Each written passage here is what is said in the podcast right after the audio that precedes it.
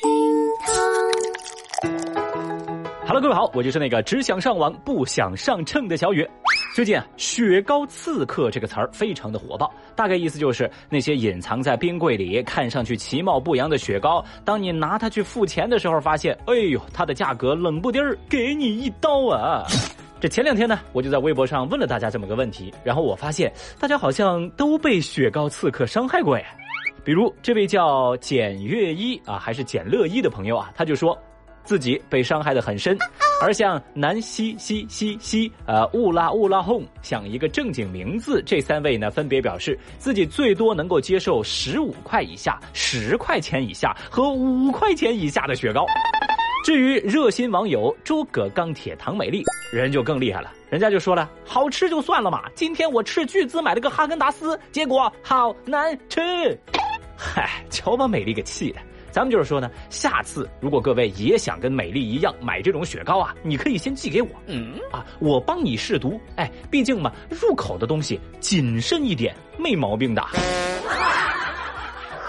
微博四百九十八万人关注，中雪糕三十一度室温下放一小时不化。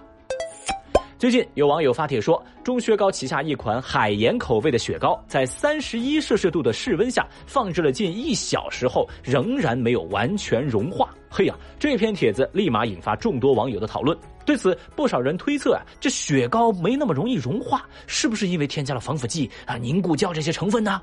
另外，还有网友担心，像这么一款不会化的雪糕，那还能吃吗？烦死了！事实上，之前就有部分网友表示，钟薛高的雪糕在离开冰箱之后，即便放一晚上都不会融化，跟我们日常理解中的雪糕似乎有一丢丢的不一样。由此，有人推测，雪糕当中是不是有大量的食用明胶，所以才不容易化呢？对此，钟薛高发文回应，并不存在不融化的雪糕，雪糕里头固形物高，水少，就自然会形成这种现象。同时，也有食品工业从业者对此表示，这属于正常情况。看这款雪糕的配料表，占比较大的是牛奶、稀奶油、全脂乳粉、加糖炼乳、椰浆等等等等，这些固形物的含量较高，所以融化之后比较浓稠也并不意外，不是不化，只是很浓稠。那看过官方答疑和大 V 的科普之后，网友们悬着的一颗心呢，终于放了下来。有人说，这就说明中学糕用料好，但咱们就是说啊，这二者似乎没有什么必然的联系。与此同时，大家对雪糕刺客的担忧现在也能够放下心来了，因为所谓雪糕刺客在本质上是标价不清晰，所以就让消费者对价格的判断难度升级了。因此结账的时候呢，似乎就变成了开盲盒。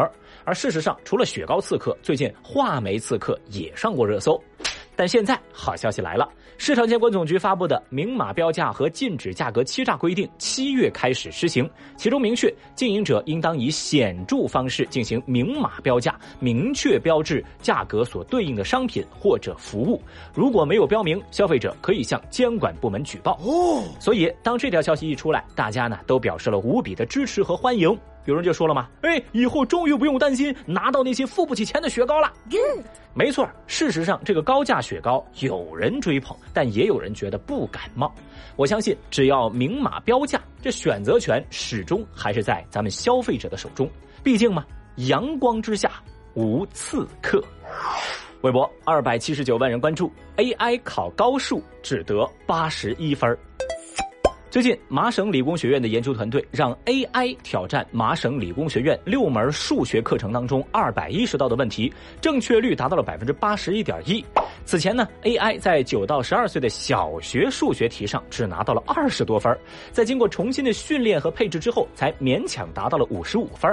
因此，人们普遍认为神经网络无法解决高等数学问题。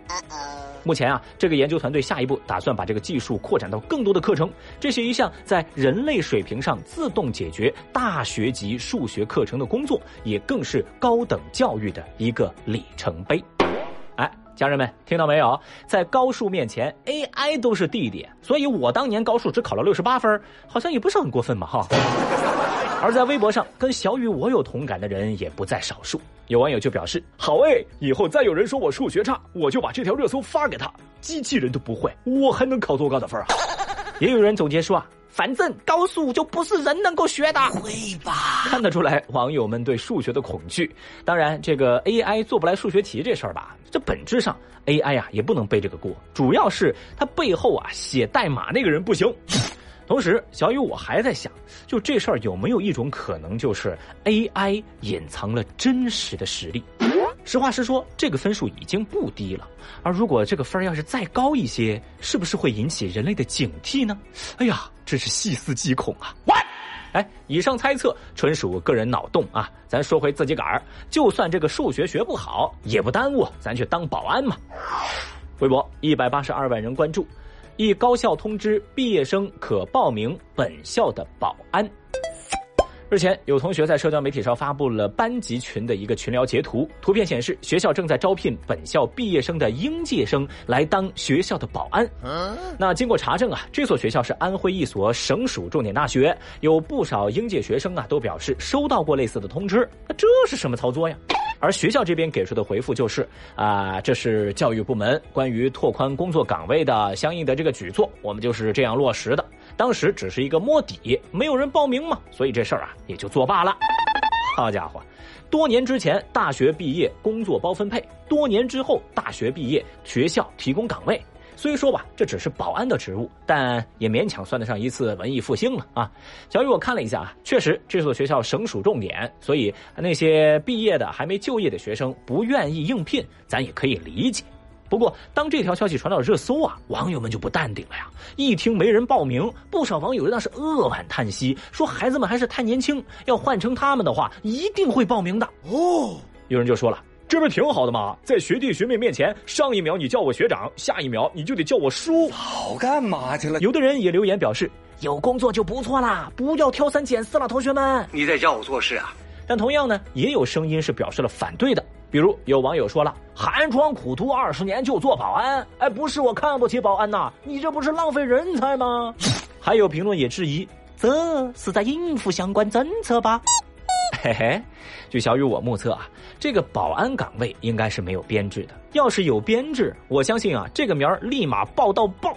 这正所谓宇宙的尽头是编制，校园的尽头是保安。如果是一份有编制的保安工作，我都愿意立马辞职。咱们就是说啊，职业不分高低贵贱啊，当保安也没什么不好。别人六十岁当保安，你二十岁你就当上了，是吧？四舍五入也算是少走四十年的弯路。这老话说得好嘛。我是一个保安，爱吃小熊饼干，工资只够早餐，上班只为下班，保卫一方平安。我是看门的憨憨，我不能想象。坦率讲啊，保安逆袭考上清北的新闻咱都听过，所以嘛，最重要的不是当不当保安，而是看你有没有一颗上进的心，让日子过得有奔头。但很可惜啊，总有人偏要靠自己的摆烂，让生活变得有盼头。微博二百四十七万人关注，电影主演诈骗一百九十二名老人百万余元。最近，江苏丹阳法院宣判了一起电影演员诈骗案，该团伙以开展销会到场听课即可领二十枚鸡蛋为诱饵，诱导老人到现场听讲。那么在现场呢，他们在循环播放一部叫做《六郎》的电影，然后呢，这部电影里的主演就以明星的身份登场，宣传这家公司所谓的保健品，并且用饥饿营销加恐吓的方式高价卖给到场的老人，用两三天完成收割之后迅速撤离。后来，经过公安机关侦查，江苏一共有一百九十二名老人家被骗了一百三十多万，现在赃款全部追回。而这个团伙的首要分子被判处了十年到十一年不等的有期徒刑，其他从犯被判三到五年有期徒刑，并处罚金。嗨呀，好家伙，现在诈骗门槛这么高是吧？还得拍电影吗？啊，想不到啊，一个货真价实的电影演员干的却是坑蒙拐骗的勾当。虽说吧，诈骗也是一种演戏，但咱也不能突破底线呢。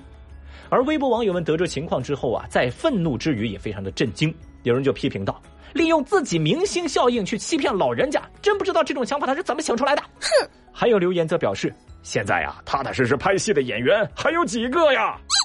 哎哎哎，大家先先按捺住自己的怒火啊！咱们就是说啊。这个主角呢，我也是看了他的图片，那长得倒是人模人样，但咋就不干人事呢？是吧？眼下呀，虽然影视行业是惨了一些，是在寒冬期，但咱也不能这么堕落吧？啊，你说是不是啊？你这个戏精。好了，更多资讯热搜，明天我们接着聊。过着拜。